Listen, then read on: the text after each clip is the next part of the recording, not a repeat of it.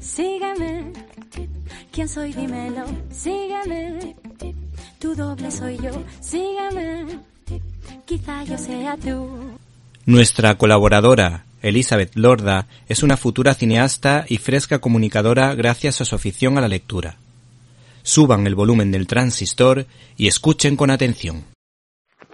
Buenas a todos. Hoy vamos a analizar de una manera un tanto distinta, ya que no vamos a enfocarnos en una película, sino en una serie.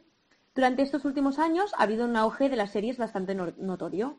Cada vez más son las personas que se aficionan al cine en general, pues gracias a series. E incluso llegan a ver series con un mayor presupuesto y una mayor financiación que muchas películas. Un dato curioso, por ejemplo, se da en el caso de un capítulo de la serie Juego de Tronos que se llama La batalla de los bastardos, que llegó a gastar casi un millón de euros, que viene a ser el presupuesto del que puede disponer una película de bajo presupuesto.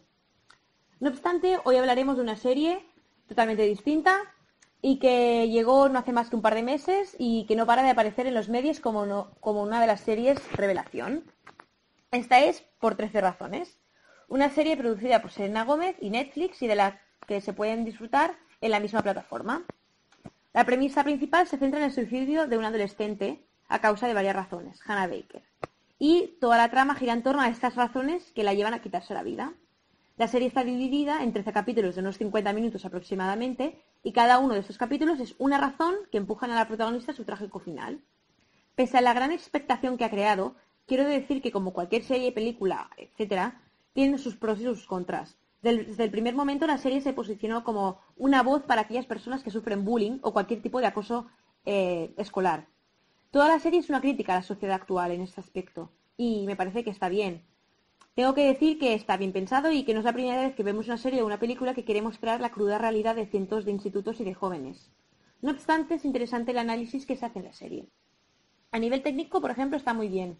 La trama está plagada de saltos temporales que van desde el presente al pasado y viceversa. Y estos saltos temporales se hacen de una manera muy sutil que dota de un, esteticismo especial a la serie. Podemos guiarnos sobre todo en estos saltos, en estos viajes por el tiempo a través del color, de la imagen o la tipología de plano, puesto que no se utiliza ningún. ¿Te está gustando este episodio? Hazte fan desde el botón Apoyar del podcast de Nivos. Elige tu aportación y podrás escuchar este y el resto de sus episodios extra.